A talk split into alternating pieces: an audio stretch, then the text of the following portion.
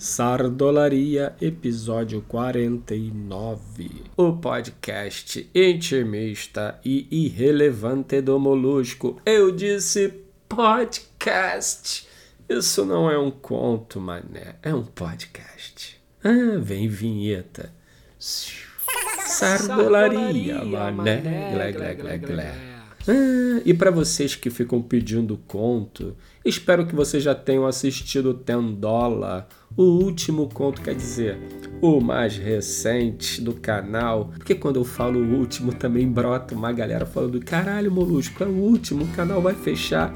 Não que ele esteja distante disso. Inclusive, se você quiser apoiar o canal, apoia-se barra Mundo Molusco. Ah, seu nome vai aparecer nos créditos do próximo conto. É isso, quem puder dar moral, tamo junto. Ah, que mundo maluco. Resolvi abrir um TikTok. A propósito, anota aí, Moluscontas. Isso porque eu estava conversando com o Deleve. Já aproveita e assiste o nosso papo que rolou lá no Barca Furada junto com o Bené, que por sinal foi muito maneiro. Mas conversando com ele, ele me mostrou uma outra perspectiva do TikTok que não sejam aquelas dancinhas ridículas e eu confesso que eu era um ser limitado para a plataforma. É, mas que tem dancinha tosca pra caralho, tem. Deixando claro que eu não tenho nada contra dancinhas toscas, até porque eu sou um dançarino tosco. O importante é sacudir a caveira. Para vocês terem uma ideia do meu molejo, eu já ganhei um campeonato de break no Valkyrie Tennis Club.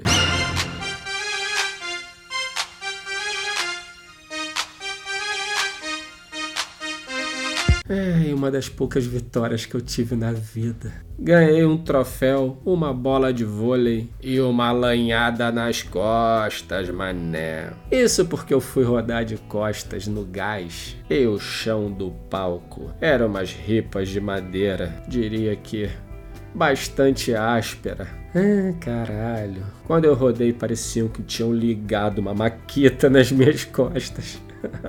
é, mas ganhamos, foda-se. Essa época era muito maneiro. Eu era apenas um molecote sem noção de nada, com porra nenhuma. Lembro uma vez que eu desci uma ladeira com limão. Quando eu digo uma ladeira, amiga, é uma pirambeira. É a rua onde o PS morava e que, inclusive, ele foi atropelado por uma vaca que desceu a ladeira, não conseguiu frear e rau, atropelou o PS. Enfim, é uma ladeira e tanto. E desceu eu e limão de patins. Só que um detalhe: só tinha um par de patins. Ele foi com o pé direito e eu, que sou canhoto, fui com o pé esquerdo. Ah, pedi muito pra dar merda, não é? A gente só não se fudeu porque a gente desceu abraçado, mané. Caralho. Lá em Sulacity o negócio era meio selvagem. Tinha a galera ruinzinha, mané. Eu lembro que a brincadeira mais violenta de todas era o garrafão. Esquece queimado, esquece carniça, esquece essas porra toda. O garrafão de Sulacity que jogava Joels, Palmito, Ney, Zazarolha, Camaleão, Charlin Satã e Cheira Rola era de um nível de ruindade sem precedentes. É, eu só olhava, tá maluco, não participava daquela porra por nada. Lembro uma vez que Spike, cara de cachorro, resolveu brincar dessa porra com essa galera, mané. É, e aí ele precisou bater no poste. E só vinha esse bonde todo atrás furioso. O pessoal tava doido para espancar Spike, cara de cachorro, que incorporou Cal Lewis e abriu uma distância considerável, mané. Até que Joelso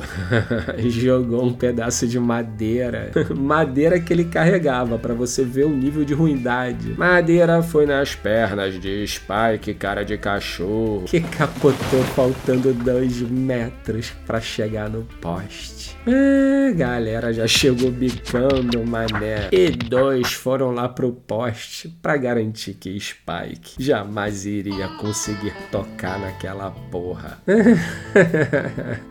Spike cara de cachorro apanhou direitinho. Inclusive, eu acho que a expressão bater em cachorro morto veio daí. A propósito, com essa turminha da pesada, não apanhar já era uma forma de se sair bem. A minha vantagem é que eu morava numa casa mal assombrada. Quando a gente comprou aquela casa, a gente descobriu que aquela casa era um centro. E por muitos anos, a casa não vendeu justamente por causa disso. E também pelas centenas de coisas esquecidas lá, como estátuas de diabo de diversos tamanhos, tridente pra caralho, um milhão de cascos de garrafa de cerveja. Esqueceram também um trono do Tinhoso e o icônico chapelão do Cabruco. E a galera de Solar City, mané, jurava de pé junto. Que o chapelão voava sozinho lá no terreno da casa abandonada. Gente mentirosa da porra. E aí eu acho que esse folclore todo, mané, quando eu me mudei, me ajudou de algum jeito a ficar blindado. Ah, e não apanhar. Valeu, Zé Pilintra. E é impressionante como é que isso influencia o comportamento das pessoas, mané. Lembro uma vez que estava tostando eu, limão e cezola dentro do chevette Marajó do Cesola. E de repente, uma blitz do nada, lá pertinho do Meyer, uma da manhã, hum, num lugar meio abandonado. Tudo propício para a polícia exercer seu poder de sadismo. E a sardola tava na mão de Cezola, que jogou para trás e caiu lá no meio das confusões da mala da Marajó, que por sinal era gigante. Obviamente fomos parados, até porque o cheiro que estava saindo da Marajó, segundo o policial, era o cheiro do show de reggae. o policial tinha senso de humor. Já a paciência, ele não tinha nenhuma. Ficamos lá na nossa, até que o PM resolveu abrir a mala do carro, mané. Ele olhou lá pra dentro e falou: Olha isso aqui. Fudeu, mané. Nessa hora eu achei que ele tinha achado a ponta. Mas não. Era só a porra de um facão gigante. Uma peixeira cheia de fitinha que Cezola levava na mala do carro. Aí o PM falou que aquilo ali era uma arma branca, mané. Que ia dar mó merda. Porra, quando Cezola viu o facão na mão do PM, Cezola já mandou desesperado, mané. Dizem, encosta da faca do santo, que só quem encosta nessa faca sou eu. Ah, Cezola é pai de santo. PM quase se cagou, mané. Largou o facão e ficou sacudindo a mão desesperado. E liberaram a gente rapidinho. Então fica a dica. Qual é a dica? Arruma um amigo pai de santo e pede para ele levar um facão cheio de fitinha colorida, mano. Aliás, por onde anda Cezola? Cezola, meu filho, se você estiver assistindo esse Sardolaria, dá um sinal de vida aí, mané. Teve um período que eu saía muito com Cezola e limão. E toda vez dava uma merda. É impressionante. Igual quando eu saía com Dentola, com PS, com o tio Mike, com o Charlene Satan, o que me leva a crer que eu sou o para-raio das merdas. Será? Certamente foi por causa da casa. Ela era assombrada, Molus. O que que tu fez com aquele chapelão? Eu acho que o chapelão saiu voando num dia que ventou pra caralho. Ó, tô falando. E a cadeira do Tinhoso? A cadeira do Tinhoso. então, a cadeira do Tinhoso ficou lá, os anos passaram e tal, até que um dia eu peguei ela, lixei ela todinha, mané. Pintei coloridona e dei pra um grande amigo. Ah, menos mal. Ué. Minha cadeira não, porra, molusco. É isso, quebrei a quarta parede, foda-se. E por falar em quarta parede, aproveita e vem fazer o Molusco Class. É muito maneiro, não precisa ser do audiovisual. Uma galera pergunta: ah, Molusco, precisa. Não, cara, precisa só gostar de escrever e curtir umas boas histórias. Então chega aí, cinco aulinhas de duas horas cada, mané para aprender os paranauês do mundo do roteiro e da contação de história. Deixar o link aqui embaixo. 500 pilas, divide no Pix. Aceita PicPay. Aceita Sardola Pay. Então é isso, vou nessa, mas não antes da dica cultural. E a dica de hoje é o álbum Jolification, da banda Lightning Seeds. Perfect stare, perfect eyes that kiss you as they tell you lies and wonder where you're going, where have you been?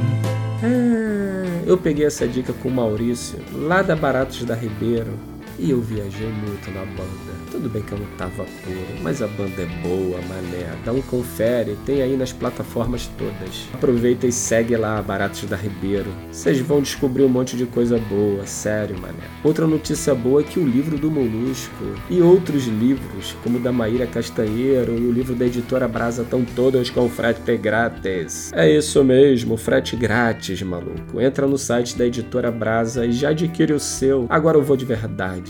Valeu. Até o próximo Sardolaria, mané. Ah, e comenta aí se você curtiu o Tendola com participação do Bené. Valeu, tchau.